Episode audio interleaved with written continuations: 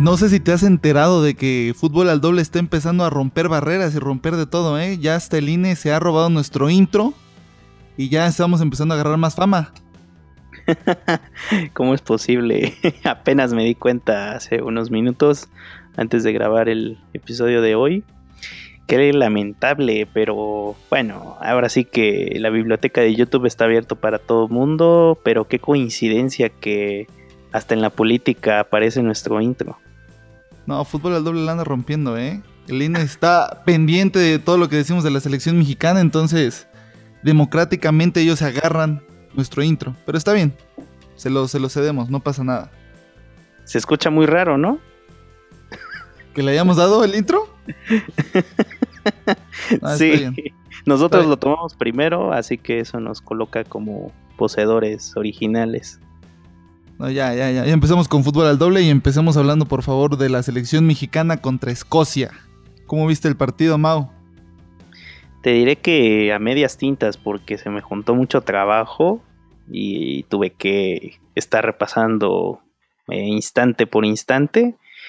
Te diré que Escocia fue mejor rival que Gales, en el sentido de que es un rival que juega más con el cuerpo, en el sentido de que pues tiene jugadores atléticamente pues bien dotados. Eh, muchas veces eh, las entradas de México en cuestiones de las barridas, eh, de los empujones o cuerpo a cuerpo, pues Escocia salió avante, no tuvo problemas. Inclusive en algunas entradas que sí fueron fuertes por parte de México, Escocia supo responder adecuadamente. Fue un partido bueno, no tan aburrido como el pasado, en el que sí. algunos jugadores quitaron las dudas que, tenía. Bueno, yo a mí se me quitaron muchas dudas de algunos jugadores, como el caso de, Edson Álvarez, que termina siendo convocado finalmente a la lista final. De los 23, bueno, 24, 24 con el pilón de Gutiérrez. En caso de que Diego Reyes no pueda, porque pues muchos apuntan a que probablemente se lo pierda el Mundial. Pues ya, salió del cuerpo médico, ¿no? Sí, pues están todavía en veremos, pero yo digo que Diego Reyes no va a ir. Lo veo. Yo, de, lo que, de lo que escuché en ESPN es que eh, tanto Héctor Moreno como Guardado van a ir, van a poder estar para el Mundial, pero no van a poder estar para el primer partido. Y el que se perdería el Mundial sería Diego Reyes. Así es, completamente de acuerdo. Y te digo, el partido sirvió. Giovanni metió un gol sorpresivamente. Bastante sorpresivo. De, la manera en la que lo hizo, porque como que se calmó un poco, tomó el balón y le pegó como, como pero quiso. pero creo que la jugada es más de Carlos Vela, ¿no? O sea, Carlos Vela es el que hace la jugada y es el que prácticamente le pone medio gol o un tercio de gol, ponle. Es el que más se atrevió a llegar al, al arco contrario, porque los primeros minutos estaban indecisos cómo llegar a la portería contraria. Si bien recuerdas que el partido estuvo con muchos toques en la parte de abajo, creo que Escocia estaba matando por algunos momentos con el contragolpe. Habían algunas jugadas que de hecho se me hace mejor Escocia en ese partido precisamente por el contragolpe. Con Gales tuvieron la fortuna de que pues tenían a alguien como Ramsey. En el caso de Escocia, pues no tenían un jugador así importante. De hecho, eso es lo que te iba a comentar. O sea, yo no conocía ningún jugador de Escocia. O sea, por, por lo que escuchaba en los comentarios, son jugadores que militan entre la liga escocesa y la Premier League. Pero pues no son jugadores de relevancia en ninguno de sus equipos no tienen un jugador clave, pero te diré que sí, esa parte del Son como constantes, ¿no? O sea, mantienen un, nivel medio de fútbol interesante. Cosa que Gales. Tocan bien la pelota y saben a dónde mandarla. y también tienen mucho control de balón. Habían muchas jugadas en las que el contragolpe acababa, por decir, Escocia tenía tres jugadores adelante y México estaba igual con tres. Después México bajaba rápidamente pero Escocia mantenía todavía la posesión del balón, o sea, no se volvían locos en ese aspecto, sino que trataban de controlar más el esférico para poder hacer una jugada de mayor impacto. ¿tú crees, ¿Tú crees que sí tuvieron mucho control de balón los de Escocia? En esas jugadas, porque de ahí en el partido realmente México dominó. Sí, México dominó el partido. Yo creo que 50, 60 minutos del partido dominó completamente.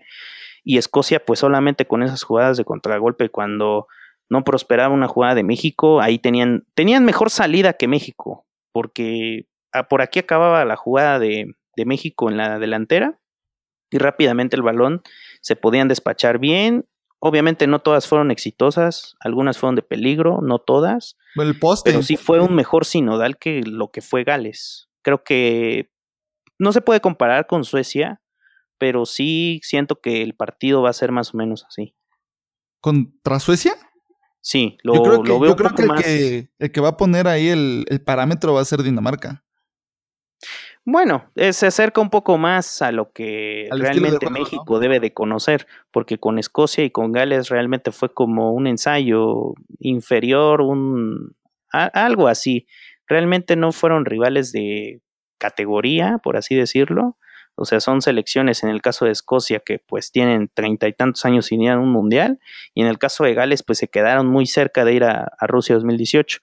Que Gareth Bale igual y pudo haber cambiado un poco el juego de Gales en el partido pasado. Igual con Escocia, pues no tienen jugadores de renombre. No significa que nosotros lo tengamos así tan claros, pero sí Escocia realmente es un rival muy inferior a. Pero en términos generales, ¿te gustó la selección? Algunos jugadores, o sea, el juego te diré que siguen fallando demasiado. O sea, no sé si es concentración. Eh, pues la delantera, de hecho, Chucky pues, se vio vulnerable en algunas jugadas. O sea, hasta en los comentarios. Sí, porque hubieron varias jugadas que pudieron haber terminado en gol y realmente, pues, ya sea que se les pasaba el balón o no medían bien el pase o no medían bien la recepción. O sea, eran fallos tras fallos tras fallos ligeritos, pero que terminaban condicionando ya sea la jugada de peligro o un gol. Entonces, y fueron muchas, de hecho creo que en el segundo tiempo se cometieron más errores. Habían algunas jugadas importantes, unas fueron al poste, al travesaño, pero sí sentí que México volvió a perder mucho las pelotas de forma innecesaria, en el sentido de que pues ya estás con superioridad numérica en el ataque y pues no puedes eh, tener contundencia. Creo que hubo una jugada ahí de Chucky, hizo un centro, no recuerdo bien el jugador que recibió ese centro, creo que fue Raúl Jiménez, no, no recuerdo bien, pero en el hecho de que ya estaba frente al arco y no supo definir realmente. No, fue Carlos Vela. Carlos Vela, ok. Entonces, Carlos Vela en, el, en Los Ángeles, pues ahorita está metiendo muchos golazos, entonces no entiendo cómo no pudieron concretar esas jugadas que tuvieron. Tuvieron bastantes y el marcador pudo ser más abultado. Mira, yo estoy de acuerdo contigo hasta cierto punto. O sea, finalmente a mí el partido de Escocia en comparación al partido de Gales me deja mucho más tranquilo en el funcionamiento de la selección. Lo vi mucho más compacto, lo vi con un mejor ataque, utilizaban todas sus variantes, eh, individualidades, extremos, o sea, irse por las bandas, utilizaban el tiro a media distancia. También es así que se generó demasiadas jugadas para meter goles. Estoy de acuerdo en el punto de que les faltó la precisión de meter el gol. En eso estoy de acuerdo. Sin embargo, tanto Carlos Vela como Irving Lozano, como Héctor Herrera, como Miguel Ayun, que si te diste cuenta no fue utilizado como lateral, sino fue utilizado entre una combinación de, de, volante mixto y de contención para poder solventar esa necesidad que tiene México de un contención nato, ¿no? Que no lo traemos, no lo tenemos, hemos dejado a contenciones fuera sin embargo, Miguel Ayun supo manejar el partido bastante bien. Me gustó mucho cómo juega Miguel Ayun. Eh, Giovanni, más allá del gol que metió, lo vi completamente desaparecido. El Chucky Lozano lo vi hacer jugadas por donde quiso, vi que hizo lo que quiso. Es cierto, faltó contundencia, sin embargo, jugó bastante bien. Lo mismo con Carlos Vela. Me preocupa la delantera en el aspecto del delantero centro. Ninguno de los tres delanteros centros que lleva México están bien. Lo mejor que tenemos está por las bandas. Entonces, este, veo una buena selección. Creo que Osorio ya sabe a qué quiere jugar o, ya tiene una idea o ya se la implantó a los jugadores. Y creo que si la selección mexicana le juega o sigue jugando así, vamos a ver el partido contra Dinamarca, le puede dar la sorpresa a Alemania, ¿eh? Además hay que recordar que Alemania perdió 2 a 0 contra Austria. No sé qué piensas al respecto. Hay, hay algo muy claro en lo que dices de que Osorio ya tiene en mente cómo va a jugarle a Alemania y que a mí en lo personal me gustaría verlo contra Dinamarca, no por ser el último partido, sino ya para tener una base, porque estamos hablando de una selección que en tantos partidos, creo que son 47, en, ninguna se ha repetido, en todas ha cambiado. pero yo ya quiero ver realmente cómo va a jugar México contra Alemania. Yo no sé si Osorio quiere cubrir esa parte, quiere que sea sorpresa, misterio. Yo creo que va a ser sorpresa, para que los alemanes no sepan cómo va a jugar México. Estoy seguro que la alineación que va a poner contra Dinamarca es la que va a poner contra Suecia, pero no la va a poner contra Alemania. Sin embargo, van a haber de 5 a 7 jugadores que van a repetir.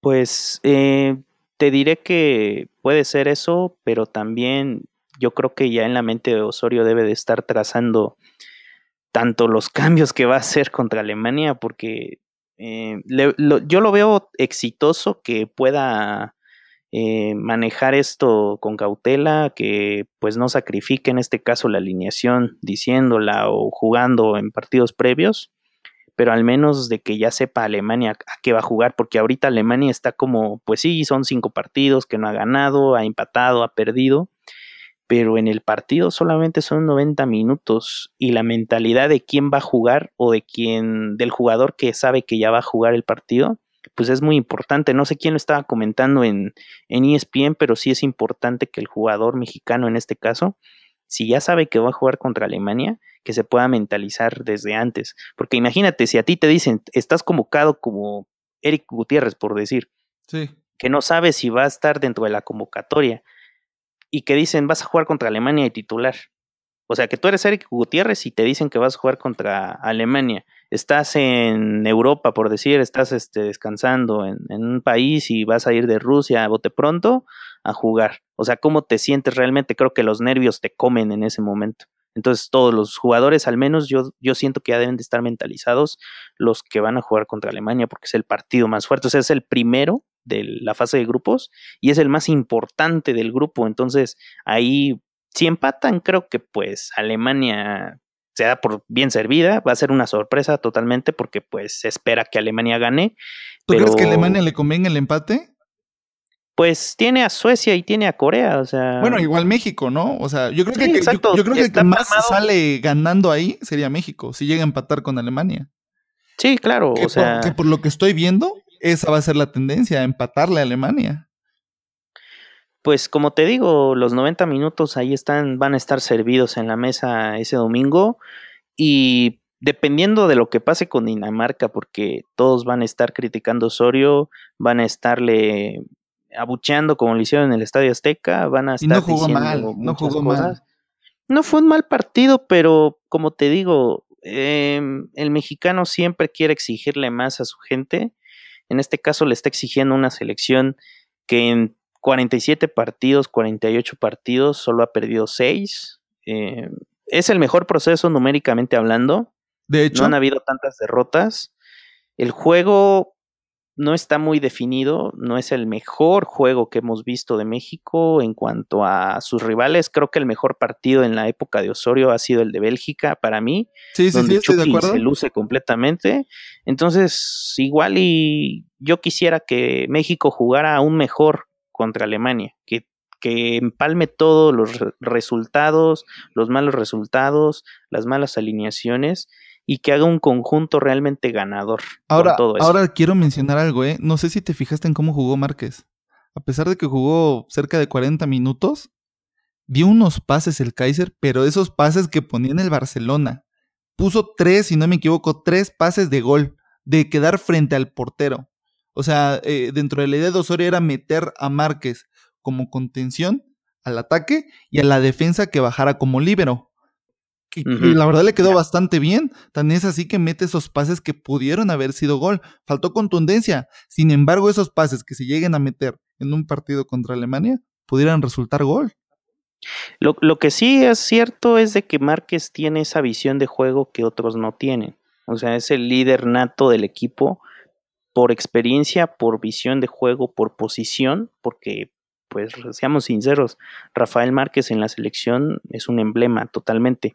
Sí, sí, sí. Y algo que sí me doy cuenta con Alemania y que muchos se dieron cuenta, no sé si estés de acuerdo conmigo, de que en la salida, si le aprietas a Alemania, le cambias todo el sentido al partido. Pudiera ser. Porque ellos, ellos siempre salen con el balón controlado desde el portero, o sea, nunca hacen un pase largo, salvo en ligeras excepciones, pero siempre basan su juego en el balón de corto. Primero defensa, defensa, y luego van a, la parte media y poco a poco van hilando su juego.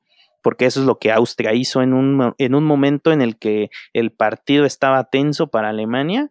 Creo que fue en el empate que se vio que a Alemania le costaba mucho salir. Entonces México debe... Le tocaron, a Austria le tocó bastante. Pero antes de saltar al partido de Austria, me gustaría mencionar de que este, esta alineación, la alineación contra Escocia, a mí se me hace que va a ser la que va, va a ser la titular. O sea, van a jugar en esta posición todos, posiblemente salga Ayala y entre Héctor Moreno.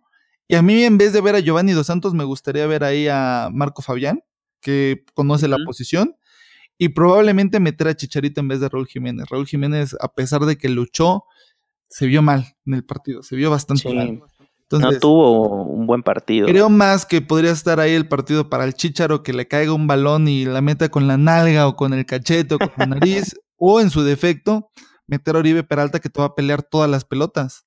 Que esa es la ventaja que tiene Oribe Peralta sobre Chicharito y sobre Jiménez a ver qué sale, ¿eh? Ya la verdad el tiempo se está yendo como agua y yo ya quiero ver ese partido. Ahora estoy ahora bien, vayamos a los resultados de los equipos que se van a enfrentar contra México en la etapa de grupos. Primeramente con Alemania-Austria, que pierde 2 a 1 Alemania, jugando aproximadamente con siete titulares, aunque hubieron comentaristas que decían, no, es que no jugó con la selección A.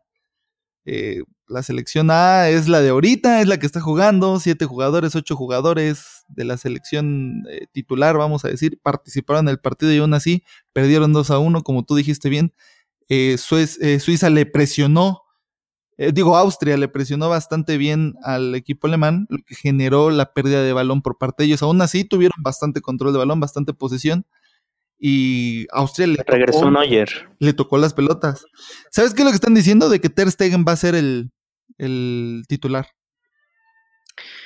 Puede ser, o sea, tiene, para mí, o sea, si me preguntan, yo pondría a Ter Stegen antes que Neuer, porque Neuer, no, yo no pondría un jugador que no ha jugado prácticamente toda la temporada en su equipo, está muy flojo, entonces, mmm, o sea, por mí que lo pongan contra México, o sea, que esté Neuer contra México y de ahí que hagan lo que quieran, porque pues sí, está escaso de ritmo, está saliendo de la lesión y yo siento que eso le pesó, necesita ritmo y pues yo creo que no es no sería el indicado para estar en la portería. ¿Quién qué, cómo crees que quede el resultado entonces? Con base en este partido, o sea, en estos dos partidos. México gana, México empata, México pierde. Hay más probabilidad de que hay un empate. O sea, si estamos viendo a dos equipos que, pues Alemania obviamente tiene línea por línea el mejor equipo y México pues también tiene sus sorpresas, así como lo dijiste, que el ataque por las bandas es lo mejor, hay jugadores explosivos como el Chucky Corona. Vela. En la defensa probablemente sea nuestra parte más vulnerable porque no va a estar, o sea, yo digo que así no va a estar Héctor Moreno. Los jugadores europeos, ¿no? No están al máximo pues para mí la esperanza era Héctor Moreno, en este caso. Pero pues, está lesionado y fíjate que Salcedo no está jugando mal. Salcedo está haciendo una buena chamba y si te acuerdas del partido de la final contra... Tiene que concentrarse porque tuvo una entrada ahí media fea. Ah, es cierto, sí es cierto, estoy de acuerdo contigo. Eh, o sea, todos los jugadores plancha, ¿no? que si era de roja o de amarillo, mínimo de amarillo y no le sacaron nada.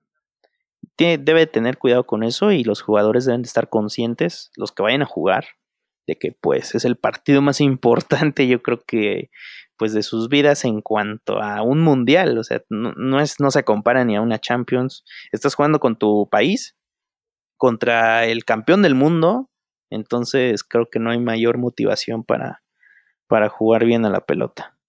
Ahora bien, este, en el partido de Suecia-Dinamarca, pues fue un partido trabado, la verdad aburrido, que yo no vi, nada más vi el resumen, y pues quedaron 0-0. Y por lo que comentaban ahí este, los que transmitieron el partido es que los dos equipos son muy defensivos. O sea, su ataque no es bueno, su defensa es muy buena. Entonces, se comenta... Abusan de su estatura. Se comenta que va a ser muy difícil que México le meta gol y que si no le preguntemos a los italianos, ¿no? pues te diré que la, o sea, las defensas de ambas selecciones son, o sea, son jugadores que miden más de un metro ochenta y cinco, un metro noventa. Entonces estamos viendo de que pues su defensa es su mejor arma, pero a veces el, no, no gana el que mejor defiende, sino que el que aprovecha las oportunidades del balón estando en el área contraria. Pero yo digo que contra Dinamarca, en el caso de México, pues va a ser un partido igual trabado, pero si tienen la inteligencia de poner exactamente el balón donde tiene que ponerse para un tiro, un centro o algo similar, pues igual se puede hacer algo importante. Pero pues así está la cosa. Y en el caso de Corea del Sur acaba de perder 3 a 1 contra Bosnia y Herzegovina. Y pues nosotros le ganamos a Bosnia, la misma selección le ganamos 1 a 0.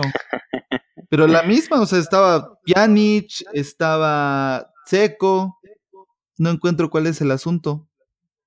Yo creo que sí le podremos ganar. Es muy volátil el juego de Corea del Sur, ¿no? Bueno, al menos lo que lo poco que he visto, siento que su juego es muy volátil y como es una selección, bueno, no diría que es mala, pero pues estaba jugando contra un rival europeo, entonces yo siento como que se descontrolaron un poco.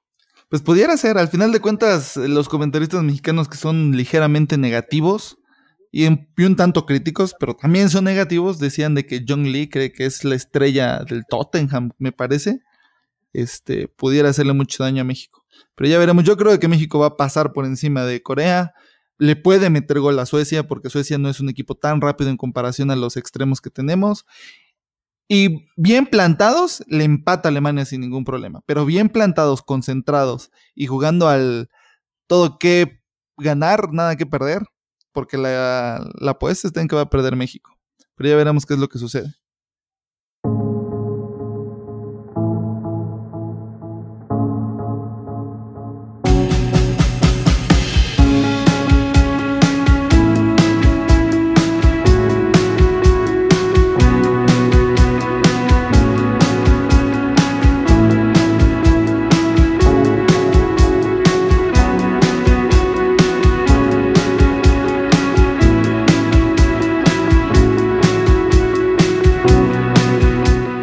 Con el escándalo del momento. Ni tan escándalo porque realmente pues México ya está en territorio danés. Se filtraron unas fotografías de la selección mexicana con escorts, por así decirlo, así lo manejan. Entonces así lo manejaremos nosotros. ¿Tú qué opinas, mi querido Jorge? Mira, cuestión uno, qué mal pedo que no me invitaron. O sea, mínimo un mensajito, güey, vamos a estar aquí en Lomas de Chapultepec con unas nenas, ¿no? Mínimo. Ese es el punto uno. Dos, pues está cabrón, ¿no? O sea, y entiendo el punto de la relajación. Sin embargo, estás a unos días del mundial. ¿No crees que deberías estar más con tu familia, más eh, con tu No puedes perder el tiempo. Sin perder energías, si entienden a qué me refiero. Entonces, creo que no es lo más sano y no es la primera vez que vemos este problema. Ya habíamos escuchado del mismo problema en Colombia en una Copa Oro, si no me equivoco, en una Copa América.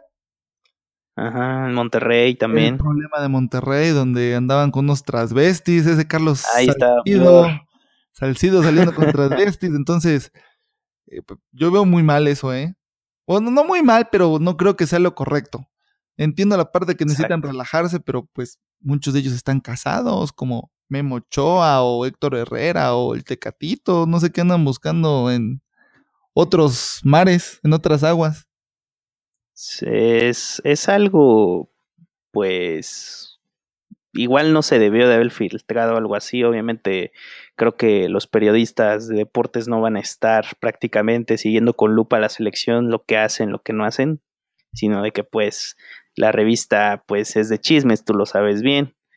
Entonces creo que es como añadirle algo de polémica en cuanto a la selección de que pues está jugando más o menos bien, están teniendo presión, como lo dijiste.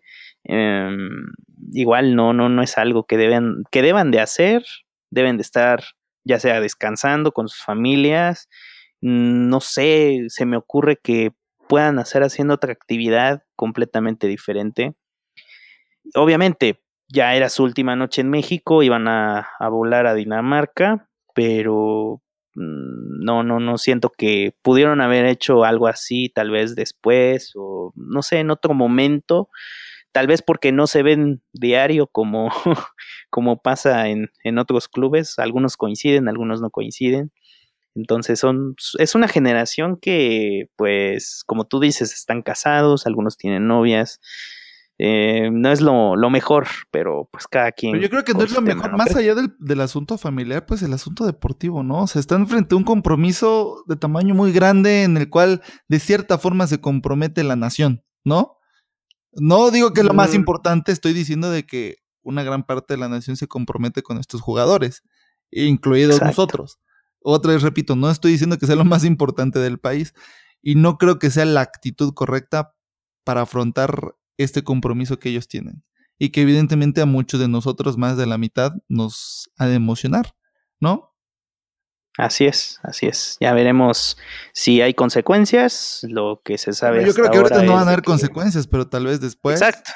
Por eso ya están a, sí, quién sabe. a semana y media del mundial ya es difícil. O sea, 10 días de. El profe no creo que diga nada porque va a decir: mientras ustedes jueguen bien contra Alemania y hagan buena fase de grupos, a mí me viene valiendo. Parcero, parcero, ¿cómo está la chimba?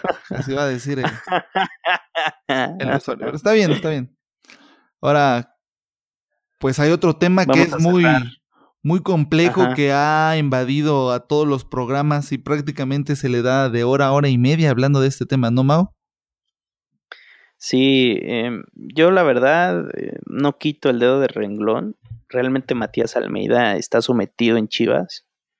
Si por él fuera, él ya, o sea, no, no estuviera ni siquiera eh, pensando en qué va a ser la próxima temporada con Chivas, sino de que pues ya estaría prácticamente buscando alguna oportunidad que creo que no le hace falta. Creo que muchos equipos quisieran tenerlo en, como director técnico.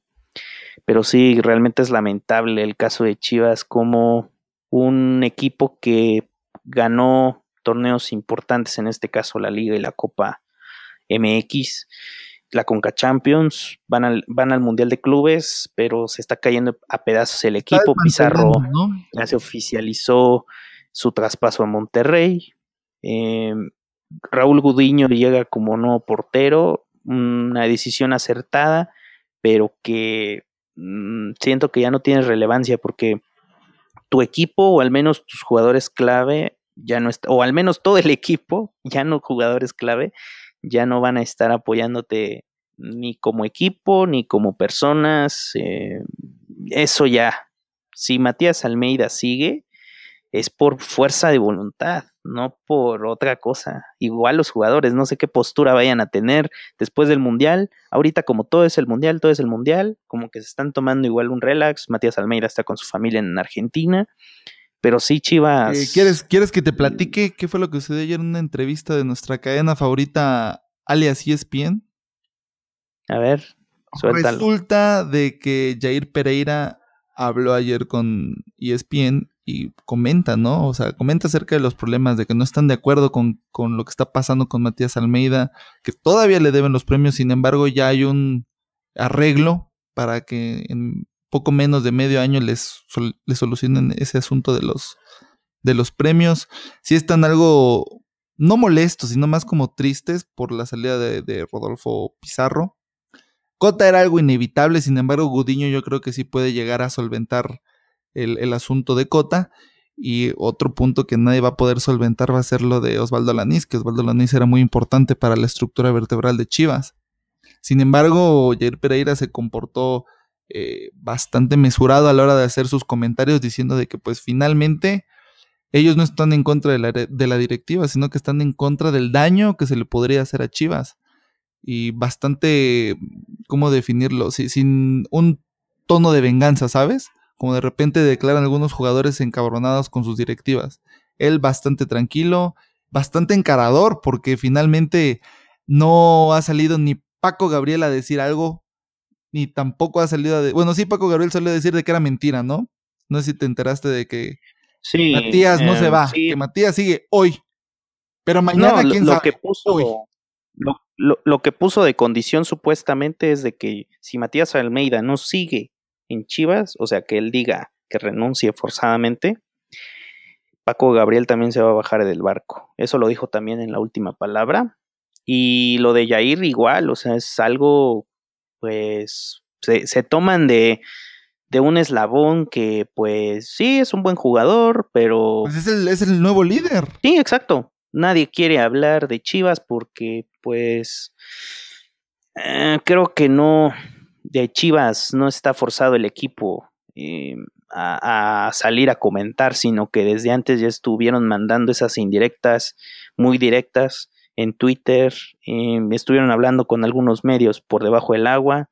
Entonces, lo que tienen que hacer Chivas es solventar su problema económico, pagarles a los jugadores y realmente necesitan replantearse tanto Jorge Vergara el hecho de seguir teniendo a Chivas, porque José Luis Higuera es el que antes era el, yo, yo así lo diré porque realmente es lo que es, es un bocón. Muchas veces estuvo en Twitter alardeando con la gente. Peleando con periodistas. Eh, con periodistas también, o sea, es un tipo que no está haciendo su trabajo o lo hizo en cierto momento y ahora pues ni siquiera él puede comentar ni un tuit, o sea, no tiene los suficientes pantalones para salir a declarar ante los medios de que realmente Chivas parte del problema es por él, una parte también por Vergara y ¿Ya te enteraste de que supuestamente está enfermo Vergara?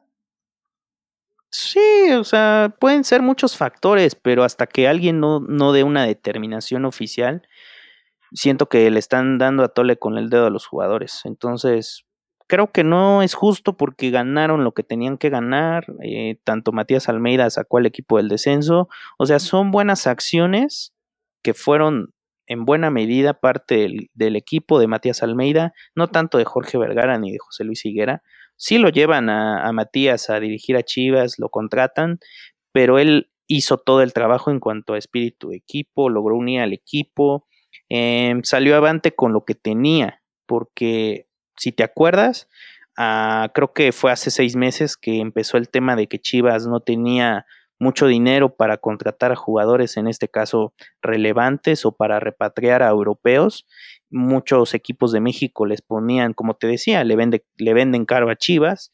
Entonces, lo que supe hasta el día de hoy es que Paco Gabriel en el draft tiene 5 millones de, dólares para poder contratar a jugadores. El dinero de, Pizarro, de la venta, de 17 millones de dólares, me parece, ese dinero no se puede tocar. Lo van a utilizar solamente para las deudas. No sé si parte de ese dinero vaya a destinarse para pagar ahora sí los gastos operativos que tiene una empresa en el mes, en el año. Sí. Porque realmente Chivas no tiene de dónde agarrarse. Esa, es un es una cueva que no tiene salida. Mira, a mí me, deja esta impresión, por lo que estoy entendiendo eh, de todo lo que he escuchado en todos los medios, porque pues evidentemente el equipo de fútbol al doble todavía está un poco limitado lo que no permite que vayamos a buscar el chisme, ¿no? A rascar el chisme por ahí. Entonces nos tenemos que limitar a lo que se dice en, medios tradicionales o en medios de televisión de paga. Pero básicamente a mí me genera la sensación de que Vergara se tuvo que desaparecer por problemas económicos, jurídicos, de salud, los que sean, y dejó a cargo José Luis Higuera. José Luis Higuera, junto con Paco Gabriel, le hacen una mala treta a Matías Almeida lo que desemboca en este asunto. Y le hacen la mala treta debido a la mala relación que tiene Matías Almeida con José Luis Higuera y también por los refuerzos que no le pudieron conseguir. Eso es lo que me deja a mí al final esta situación. Y el mayor problema de todo esto yo creo que está radicado en dos situaciones. Situación número uno, que Chivas va a tener que enfrentarse con un equipo destartalado prácticamente en el Mundial de Clubes y dos, que una de las instituciones más grandes o la más grande del fútbol mexicano, pues prácticamente está deshecha, ¿no? O sea, está deshecha como institución, no como equipo, porque finalmente el equipo o la sensación que deja Jair Pereira después de platicar con los medios es que hay un buen equipo. Sin embargo, la institución está haciendo un desmadre con el equipo. Pues sí, o sea, em, lo que apuntas de Jair Pereira, Em, creo que dijo que desde el cuartos de final de Conca Champions eh, Jorge Vergara no, no se ha aparecido. Entonces, sea el problema que tenga, tal vez deliberó responsabilidades en una persona que no estaba preparada en lo más mínimo. Y que pues lo de Matías Almeida, creo que muchos apuntaron a que Paco Gabriel no, no compatibilizaba con él, no lo quería, entonces creo que desde que estuvo en fútbol picante en su etapa en ESPN estuvo alardeando mucho con eso, de que no, no le caía bien, no lo traga, entonces, qué, qué mal por Chivas, lo reitero, necesitan tener a alguien de confianza en la dirección técnica, como director deportivo, como dueño. O sea, necesita haber una convergencia entre esas partes para tener el éxito o al menos llegar a tener el éxito de un equipo. Si no lo tienes, difícilmente pues te vas a convertir en un caso como el de Veracruz, te vas a convertir en un caso como Pumas, eh, como Cruz Azul en su etapa pasada, que ahora Ricardo Peláez está No, pero Cruz Azul era otra situación, había dinero. Al menos. sí, o sea, hay dinero, pero el problema es de que si la parte directiva no está realmente centrada en el fútbol. Yo creo que el Cruz Azul estaba centrado en pues eso, el problema era otro completamente. Pues sí, o sea, la dirección técnica algunas veces padeció muchas veces de eso, otras veces padeció de tener refuerzos sin sentido. en el caso de que pues eran refuerzos que pues Mira, son muchos, llegaron muchos problema, y se fueron sin pena ni gloria. Me hace muy similar al que tuvo Jaguares. Igualito. Jugadores grandes los vendían por mm. problemas económicos. ¿Cuántos pasaron? Filomeno, Cabañas, el este Cámpora, eh, este, el que se fue, el, colombiano que se fue a Porto, ¿cómo es que se llama? Jackson. O sea, hay varios jugadores que fueron buenos. Pero Jaguares nunca tuvo dinero, realmente. Bueno, es cierto, es decir, Jaguares nunca tuvo dinero. Sin embargo, el problema se me hace muy parecido. Pero bueno. Se apoyó del erario, se apoyó de inversionistas, se apoyó de televisoras y ni una vez, o sea, solo, solamente la vez que pasaron a liguilla con 42 puntos, creo que fue la, la, el conjunto más exitoso que tuvo Jaguares en primera, pero bueno. Pues, ¿qué te parece si ya cerramos todo el doble, Mau? Dime tus redes. Así es. Mau Martínez es en Twitter e Instagram. Las tuyas. Jorge35 en Twitter e Instagram. Si nos pueden mandar un correo a fútbol al doble gmail.com, se los agradeceremos mucho para saber qué es lo que piensan acerca del podcast. Ya se empieza a venir el mundial y seguramente va a haber mucho de qué hablar. Vamos a tener mucho más tiempo. Disculpen si no hemos tenido el tiempo de atender tanto al podcast, pero ambos hemos tenido muchas actividades que realizar. Y también están nuestras redes sociales, ¿no, Mau? Así es, arroba fútbol al doble en Facebook y en Twitter si nos pueden arrobar para comentarios, en este caso en Facebook para darnos un, like y en Twitter igual para seguir cada vez que subimos el episodio, pues ahí lo publicamos al instante de que pues el podcast, el episodio ya, ya esté subido en iTunes, en Anchor y en Evox. Pues perfecto, Mau. Entonces esto fue Fútbol al doble.